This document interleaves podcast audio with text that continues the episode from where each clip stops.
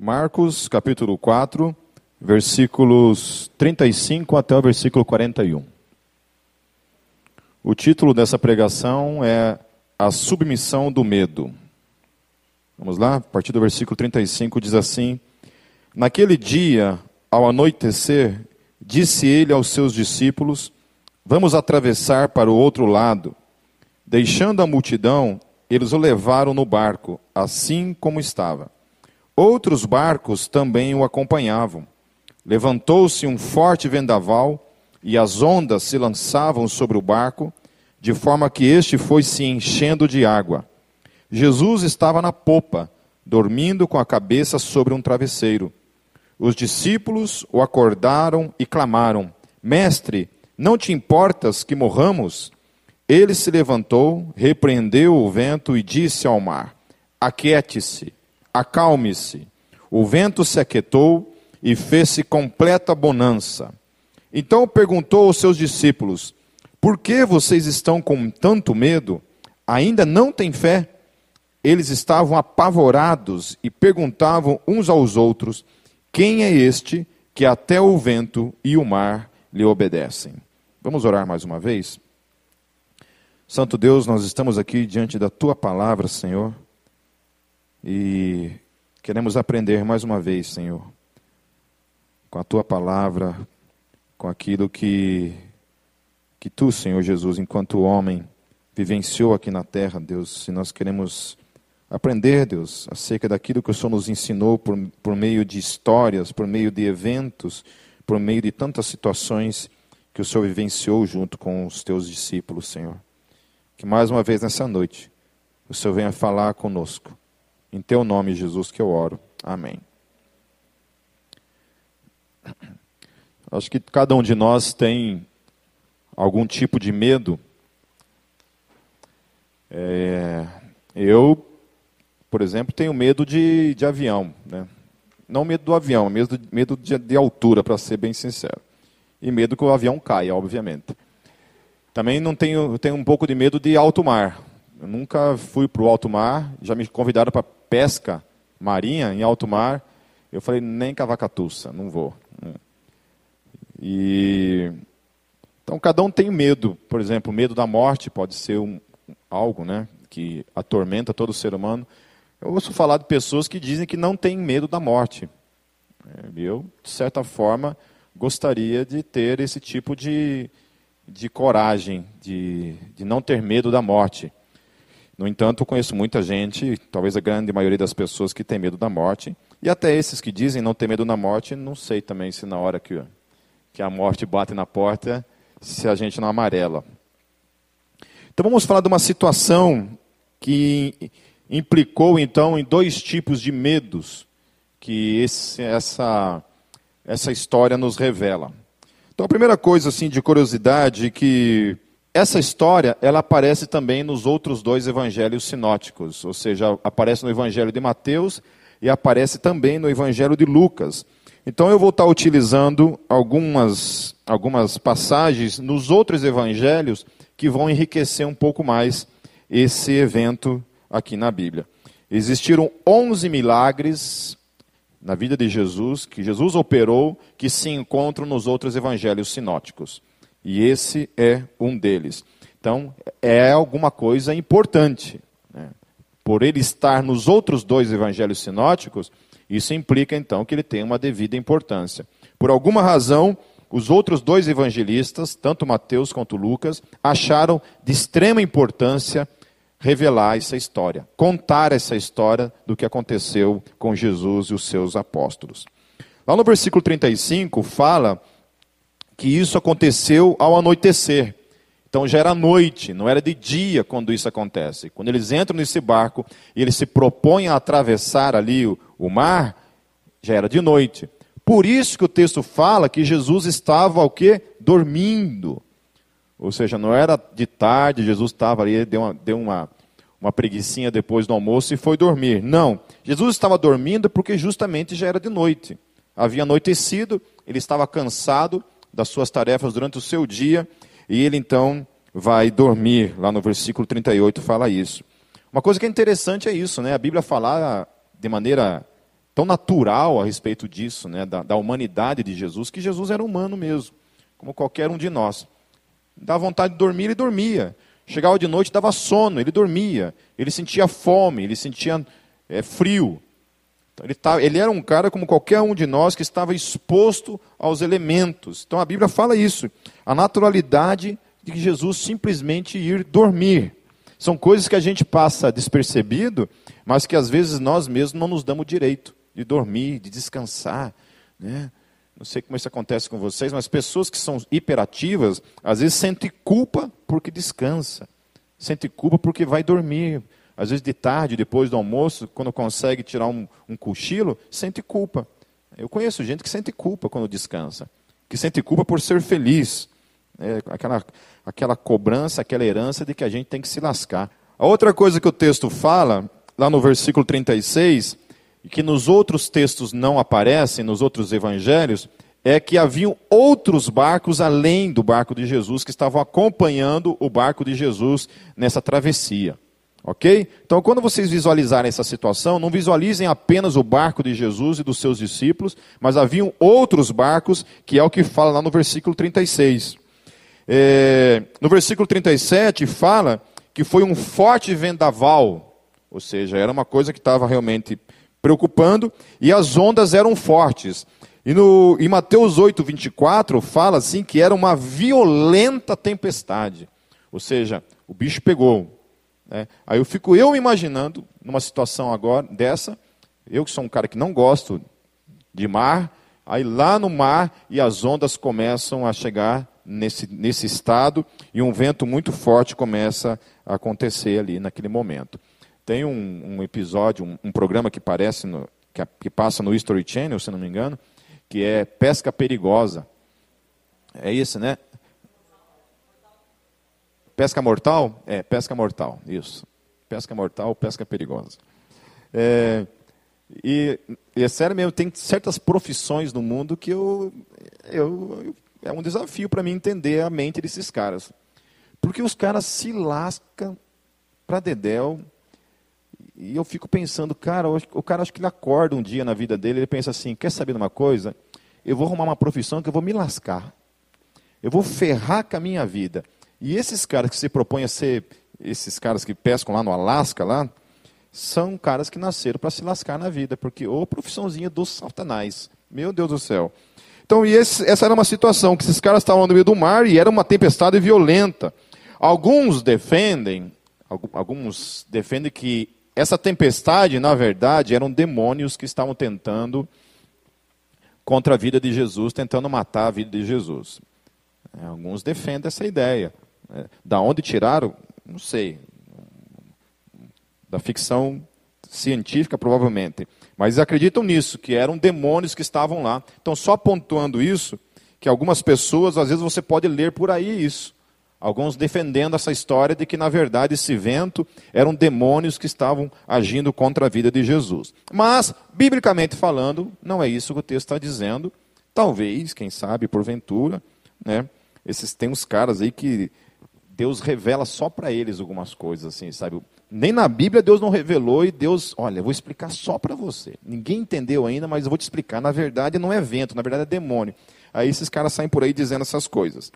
Talvez até seja, talvez até eles tenham essa intimidade invejável que eu e você não temos.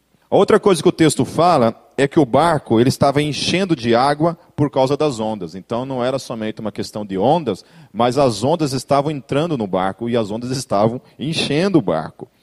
É, Lucas fala, lá no, em 8,23, que eles corriam grande perigo. Então era uma situação de, extrema, de extremo perigo. Agora, lá no versículo 38, é uma, tem uma coisa que, que o texto fala que eu fico sem entender. Eu fico pensando assim, é, que eu acho que Deus também ele exige demais do ser humano. E principalmente de pessoas como eu, em situações como essa. O texto fala que Jesus estava dormindo. O mundo estava acabando, um vento dos infernos acontecendo ali, ondas gigantescas, a água entrando no barco, o barco afundando e Jesus dormindo. Tranquilo. dormindo, como se nada tivesse acontecendo. Tranquilo. Tem gente que às vezes olha para essa situação aqui, alguns teólogos da alta crítica, que não acreditam em milagres, não acreditam no sobrenatural, eles olham para situações como essa e eles acham realmente que os, que os apóstolos inventaram essa história. Porque muitas das situações aqui, elas não condizem com a realidade, e uma delas é essa, de Jesus estar dormindo. É. Desafia a lógica deles essa tranquilidade na vida de Jesus. O mundo está acabando, está todo mundo ali com medo de que vai morrer, e o texto fala que eles estavam realmente em perigo de morte, eles iam morrer. Se algo não acontecesse, era provável que todo mundo ali ia morrer, e Jesus estava dormindo. Aí lá no verso, no verso 38, eles dizem assim: Mestre, não te importas que morramos? É como se eles chegam para Jesus: Jesus, você não está ligado no que está acontecendo aqui? Você não está vendo que vai todo mundo morrer e você parece não estar nem um pouco preocupado? Então eles acordam Jesus e falam assim: Jesus, você não está percebendo o que está acontecendo? Que nós vamos morrer? Às vezes não acontece isso com a gente. A nossa vida se encontra em situações que a gente diz assim: Deus, cadê você? Você não percebe o que está acontecendo na minha vida? Olha o caos que está na minha vida, está o meu casamento, a minha família, o meu trabalho, o meu emprego, a minha saúde. Às vezes não é assim, a gente não pergunta para Deus: Deus, cadê você? Deus, você está dormindo? Está de bater na porta do céu, né? Oi, acorda aí. Lá no capítulo 8, verso 25 de Mateus, o texto diz assim: Os discípulos foram acordá-lo clamando: Senhor, salva-nos, vamos morrer. Eles acordam Jesus com medo, e diz: Jesus, nos salve, porque nós vamos morrer. Então, uma coisa interessante lá em Mateus, quando fala isso, é que por mais que havia o medo da morte, ali revelada no texto e que eles estavam passando, o texto também denota uma convicção de que somente um poderiam salvá-los daquela situação, e era Jesus. E o que é interessante é que até então Jesus nunca tinha manifestado nenhum tipo de poder e milagre sobre a natureza. Eles nunca tinham presenciado isso de Jesus ter tamanho poder sobre a natureza. Mas eles estavam morrendo, então havia um vento muito forte e o mar estava muito bravo. E eles olham para Jesus Senhor Jesus, salva-nos. Salva-nos dessa situação. Então, por mais que havia o medo, havia esse clamor. E isso é uma coisa interessante que esse texto está nos ensinando também. Que é possível, mesmo diante do medo, você clamar a Deus. Que uma das coisas que a gente não pode perder o foco é de que é possível Deus intervir na nossa história e Deus nos tirar de situações que talvez aos olhos humanos não seja possível. Mas eles creram. Por mais que havia toda a situação que desafiava a fé deles, eles olham para Jesus e falam para Jesus: Senhor, salva-nos. Lá em Lucas 8, 24, diz assim: Os discípulos foram acordá-lo, clamando: Mestre, mestre, vamos morrer. Então, Lucas denota que a convicção deles era um pouco confusa. Porque eram Jesus salva-nos versus vamos morrer. Então, um lado havia uma convicção de, de que haveriam de morrer, e por outro lado, havia também a convicção, então, de que Jesus poderia salvá-los. E muitas vezes nós nos encontramos em situações como essa. Né? Eu já passei por várias situações assim, de que eu pensei que eu ia morrer e ao mesmo tempo clamava. Então o medo ele, ele entra em choque nessa hora, o medo ele entra numa área da psique humana e ele desafia a nossa fé. A mesma coisa diante de um luto, né? quando você perde alguém que você ama, é, é um desafio também que fica ali. Entre a morte e a tua fé, você conseguir conciliar as duas coisas no momento que você está passando por um luto, é muito complicado. Não é uma tarefa muito simples e fácil de você fazer. Lógico que isso depende do grau de, de intimidade que você tem com a pessoa que você ama. Né? se é alguém somente conhecido, mas se é alguém da tua família, um filho, o marido, a esposa, o pai, a mãe, o irmão. Então, isso desafia a nossa fé, coloca a nossa fé em xeque. E o medo também é essa questão. O medo também coloca a nossa fé em xeque, porque todo o nosso emocional, todo o nosso corpo entra numa zona de defesa, de medo, que ela ofusca a nossa fé nesse momento. Então, num ato de desespero, aqueles homens clamam a Jesus: Jesus, salva-nos. Salva-nos.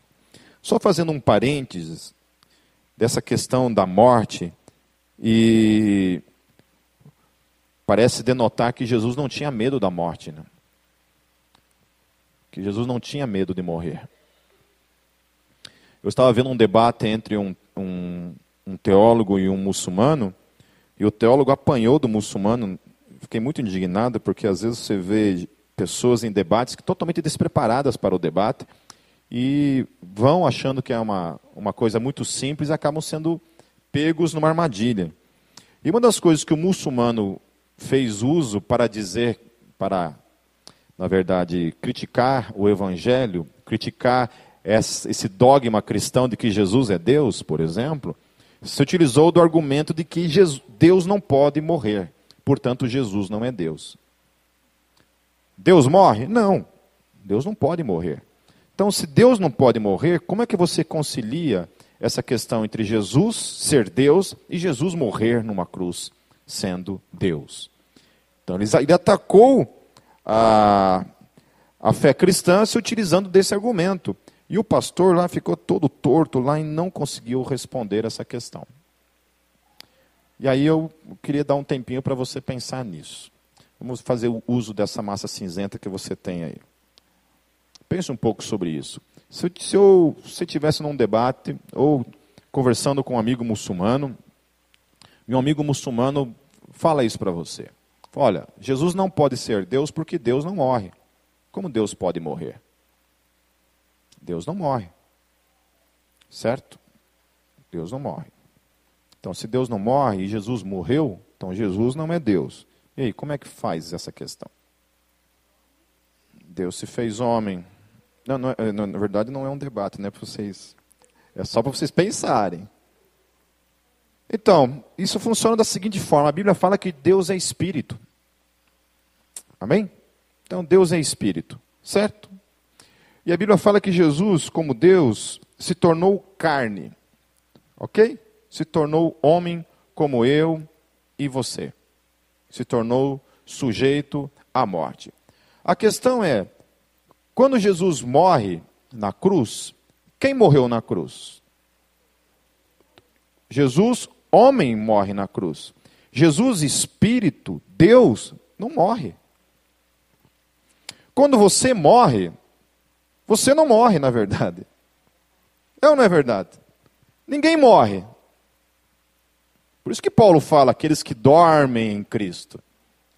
Porque quem que morre? O teu corpo. Teu espírito morre? Não. Porque o teu espírito é divino. Então aquilo que é divino não pode morrer. Aquilo que é terra, que é carnal, que é terreno, esse morre. Então, esse argumento, ele não é válido porque Deus é espírito e Jesus, espírito, não morreu na cruz. Porque o espírito humano, ou o espírito não podem morrer. Anjos não morrem, seres humanos não morrem, porque são espíritos. E Deus também não morre, porque é espírito. E aí quem morre? Morre aquilo que é carne. Toda carne morre. Somente não morrerá a partir da ressurreição. Então a resposta para isso é essa. Deus não morre. E realmente, Jesus não morreu como espírito, ele não morreu, ele permaneceu vivo, porque todo espírito não pode ser crucificado. Ok? Não tem como você bater no espírito. Não tem como você sair no soco com um demônio, por exemplo. Até gostaria. Gostaria de dar uns tapas no Satanás de vez em quando. Mas não é possível. Ok? Então, fechando parênteses, continuando. No versículo 39 diz assim: que Jesus acorda e repreende o vento e o mar. Ele diz: aquiete-se e acalme-se. Olha que interessante. Jesus olha para o vento e olha para o mar e fala: aquiete-se e acalme-se. Ele dá essa ordenança, então, pela primeira vez, aqueles discípulos estão lidando com o lado de Jesus que eles não tinham lidado até então o poder de Jesus sobre as forças da natureza. Ele era capaz então de pedir para o vento, pare, e pedir para o mar, pare, e ele se acalma. Isso, na verdade, não é um evento novo na Bíblia Sagrada. Não é um evento muito novo na Bíblia, porque quando você vê, por exemplo, Tiago 5,17, ele fala assim: ó, Elias era humano como nós ele orou fervorosamente para que não chovesse, e não choveu sobre a terra durante três anos e meio. Inclusive, se alguém souber do telefone do Elias, estamos precisando dele urgente aqui em Curitiba. Um ser humano ora, e Deus age na natureza e três anos, o texto fala que três anos e meio fica sem chover. Lógico que nem aqui, ninguém aqui quer orar para ficar três anos e meio sem chover. Mas pelo menos uns três meses aí para a gente aproveitar o verão seria bom, né? Já deu o que tinha para dar, já. Já deu, choveu bastante. Agora, um outro texto também, que é um texto aqui, um prato cheio na mão dos ateus que questionam e ficam todo doidinhos porque acham que isso aqui é anticientífico. anticientífico. Acho que Deus deve dar tanta risada quando fala isso, anticientífico. Né? Ele deve falar assim, uh, uh, quem que criou algum, quem que criou essas leis da ciência? Eu mexo, faço o que eu quiser com o universo. É, se ele quiser inverter toda a força da gravidade, a gente tem que andar plantando bananeira, ele inverte, acabou. Ele faz o que ele quiser com o universo que ele criou. Aí fala que não, ele não pode. Ele não pode. Pode, porque ele fez. Em Josué 10, 12 a 14, diz assim: No dia em que o Senhor entregou os amorreus aos israelitas, Josué exclamou ao Senhor na presença de Israel: Sol, pare sobre Gibeon, e você, ó lua, sobre o vale de Aijalon. E aí o texto diz: O sol parou e a lua se deteve, até a nação vingar-se dos seus inimigos, como está escrito no livro de Jazar.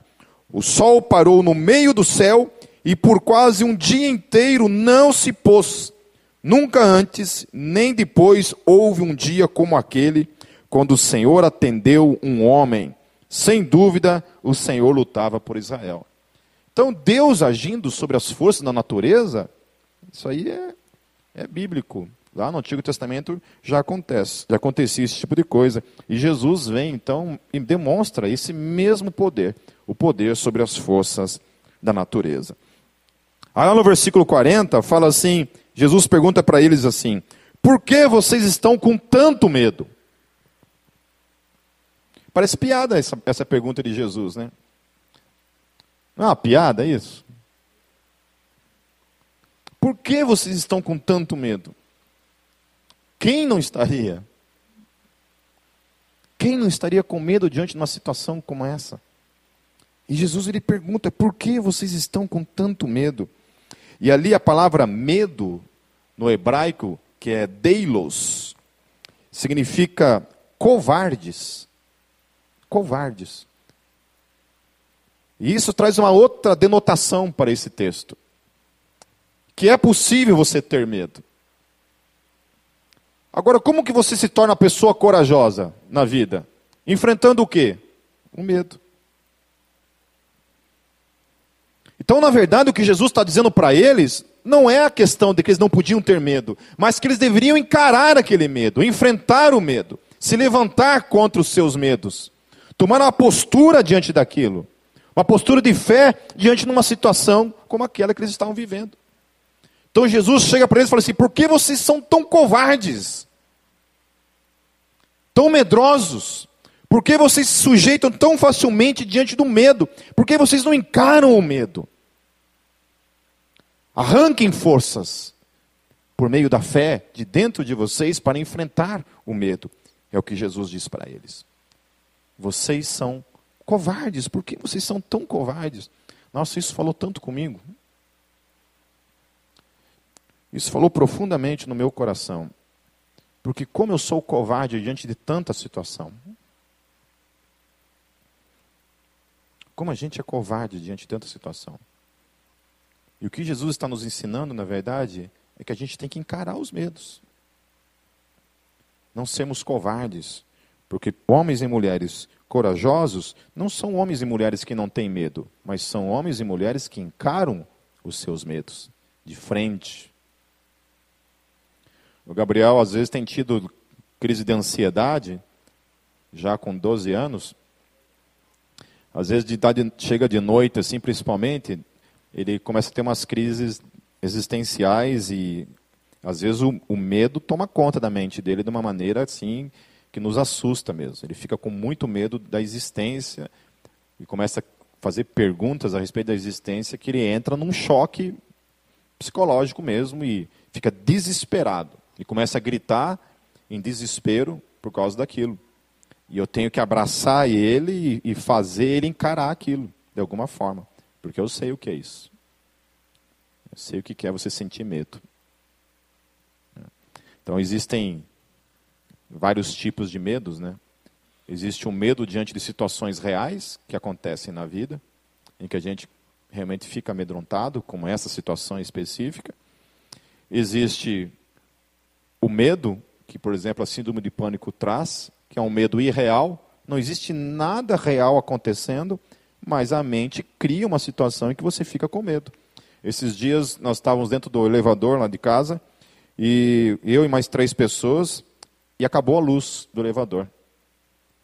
E eu fiquei trancado no elevador com mais três pessoas. Nossa, e o elevador na minha casa, ele deve ser um por um, assim. Ó. Mal cabe quatro pessoas em pé ali dentro. E aí eu comecei a sentir falta de ar e eu achei que ia morrer.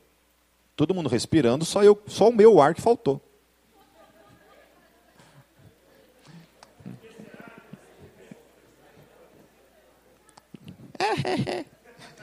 É. Só o meu ar que faltou. Eu já estava pensando em quem que eu ia matar primeiro ali para sobrar mais ar para mim. E é isso, esse é o segundo tipo de medo, é o medo irreal, é o medo que você, por exemplo, tem medo de ficar doente. Você nem está doente já está com medo de ficar doente. Né? Eu tenho medo do que eu vou morrer. Como é, como é que eu vou morrer um dia? Já fica com medo do que vai morrer, porque nem sabe o que vai morrer. E já tem medo do que vai morrer. É. E agora também uma outra coisa, existe o medo do medo. Que é isso que o síndrome de pânico faz, né? Você tem medo do medo. Aí já é uma outra evolução da, da, da desgraça. já não basta ter medo, aí você tem medo do medo. Medo de sentir medo, porque quando sente medo, o troço é o Satanás encarnado. Aí no versículo 40, ele fala assim: ainda não tem fé? Ele pergunta para aqueles homens: onde está a sua fé? Lá em Lucas 8, 25. Ou seja, onde está a sua fé diante do medo? Porque a fé, ela é contrária ao medo. O desafio ali nessas horas, e que Jesus chega e repreende o vento e repreende o mar por uma simples postura, talvez ele esteja nos ensinando que isso também está ao alcance do ser humano, até mesmo sobre os elementos da natureza. Uma vez nós estávamos num congresso da OM, Organização Mobilização, e tinha acabado a luz. Não tinha luz. E estava anoitecendo, já era quase sete horas da noite. E não tinha luz para começar o, o, congresso de missões. Estava é, todo mundo lá vendo o negócio escurecer e não tinha luz.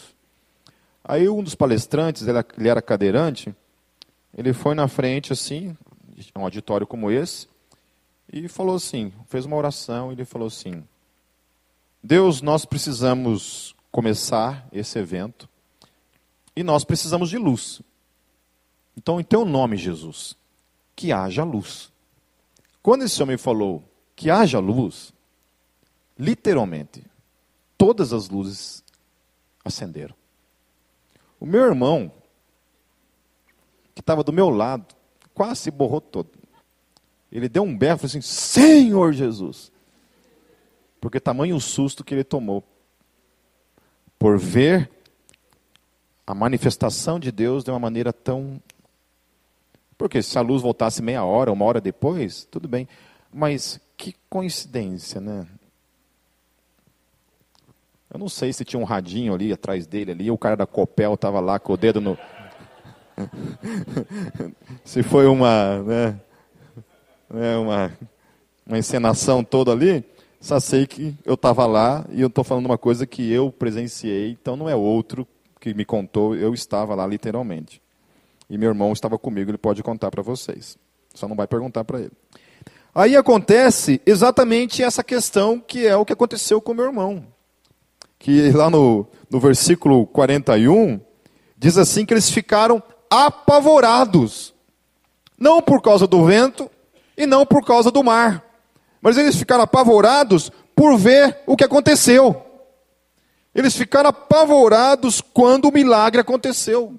Quando Jesus demonstrou o seu poder e a sua autoridade sobre os elementos da natureza, o texto fala que eles ficaram apavorados.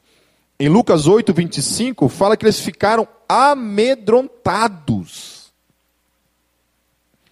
Então não é somente o medo diante das situações da vida, mas uma coisa que é real é que quando o mundo sobrenatural também se manifesta, nós também amedrontamos. Nós também sentimos medo. Então a gente é, é, é esse ser espiritual encarnado que vive nessas duas realidades o tempo todo, tendo que lidar com esses dois tipos de medo. O primeiro medo é esse medo diante das situações da vida, que pode ser uma chuva, trovões, né, raios. Uma vez nós estávamos numa chácara lá, um retiro, e a gente foi para uma cachoeira e começou a cair uns, uns raios feio o negócio. E estava eu, a Kátia, vindo a pé lá, que a gente não tinha conseguido ir até o lugar, e o Gabriel no colo, né, e chovendo, e aqueles raios caindo, e o Caléu estava com a gente. Tadinho do Caléu, cara. Aquele piá se apavorou naquele dia, porque ele tinha muito medo de raio. Eu achei que o piá ia morrer sem raio mesmo ali, ele ia cair duro no, no chão ali, de medo do raio.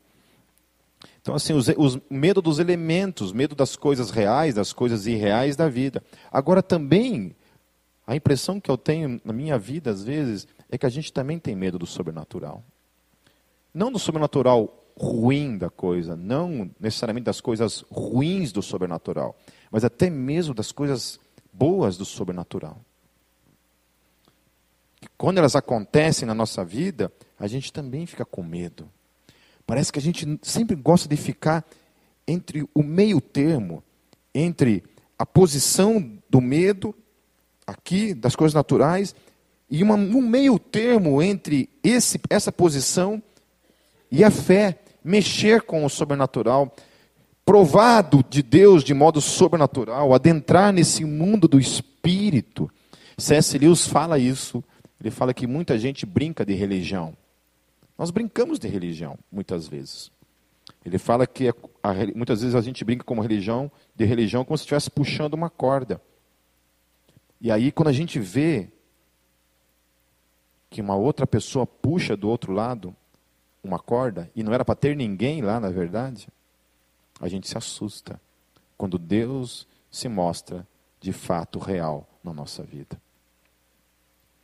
Esse é o grande desafio meu e teu. Ultrapassar os limites do medo.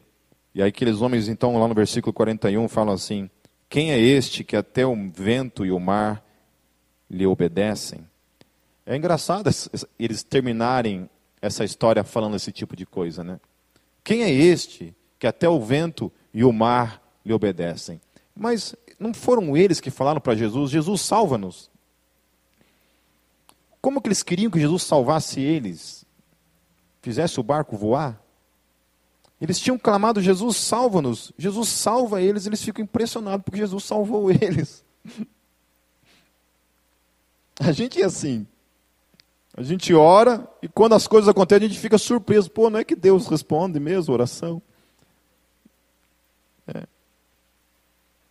Esse é o desafio da fé. Enfrentar os medos.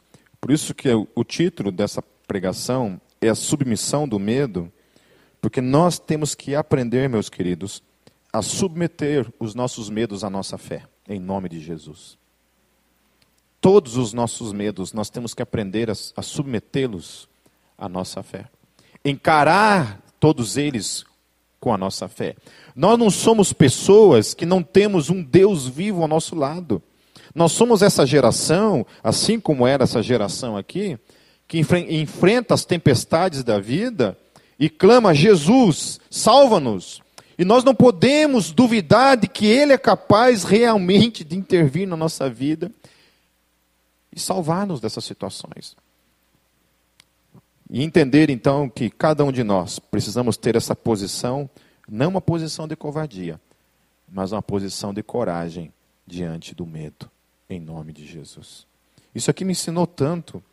Um texto que eu já havia lido várias vezes me ensinou tanto a respeito de coragem, me ensinou tanto a respeito de encarar os meus medos. Por exemplo, o Brasil está passando por uma, uma crise financeira, quase todos nós, né? Estamos passando por uma crise financeira, desemprego para todo lado. E isso tem trazido alguns medos para nossas vidas. O que será desse país? O que será desse país? O que será, talvez não do país, mas da minha vida como indivíduo que preciso de sustento, preciso de trabalho? O que será da minha vida? São medos. Será que não é hora da gente se posicionar e crer num Deus que pode mover as coisas? Orar pelo nosso país. Se Deus não pode mover, talvez. Deus não pode, não. Deixa eu refazer aqui a frase, eu estou falando heresia aqui. Se Deus não quiser fazer isso na nação toda, que pelo menos na minha vida isso aconteça. A minha dependência, diante dessa tempestade que o Brasil está vivendo, não é olhar para a tempestade e se desesperar pela tempestade, mas é olhar para a tempestade, tomar uma atitude diante da tempestade e crer que Deus pode fazer algo na minha vida, me provendo um emprego, por exemplo. E um bom emprego, por que não? Por que não? Quem acredita nisso? Levanta a mão. Quem não acredita vai, vai dormir. Vai para o barco então lá. Amém? Vamos crer, meus queridos? Vamos ter fé, vamos encarar nossos medos, que o nosso Deus vai nos ouvir diante da nossa fé, em resposta a ela. Feche seus olhos. Senhor Jesus, nós entregamos em tuas mãos os nossos medos, as nossas inseguranças, os nossos temores e tremores, a nossa falta de coragem, a nossa covardia. Deus, eu, eu sei que é somente em situações de medo que nós aprendemos a ter coragem e fé para encarar nossos medos, Senhor. Deus, eu quero pedir por todos que estão aqui que o Senhor abençoe a vida de todos que estão aqui. E o Senhor encha a vida de cada um aqui, Deus, de intrepidez, de coragem, Senhor, de hombridade, Deus, de fé a cada um aqui, Senhor. Eu peço isso em nome de Jesus. Deus, que aquilo que está acontecendo ao nosso derredor, Deus, com o nosso país, para nós não significa nada, porque nós temos a Ti como nosso Deus e nosso provedor. A nossa provisão não vem do sistema político, Senhor. A nossa provisão vem do Senhor, que é o nosso Deus o nosso provedor. Assim como Israel estava no meio de um deserto, onde não plantavam não colhiam, não havia nada, não havia provisão alguma ao derredor deles, mas todos os dias o Senhor os sustentava com o teu poder, com a tua provisão. E o Senhor permanece sendo o mesmo Deus hoje. Por isso, Deus, traga da tua bênção sobre essa igreja, provendo empregos, provendo sustento para cada um daqueles que estão precisando, Senhor. Em nome de Jesus. Amém.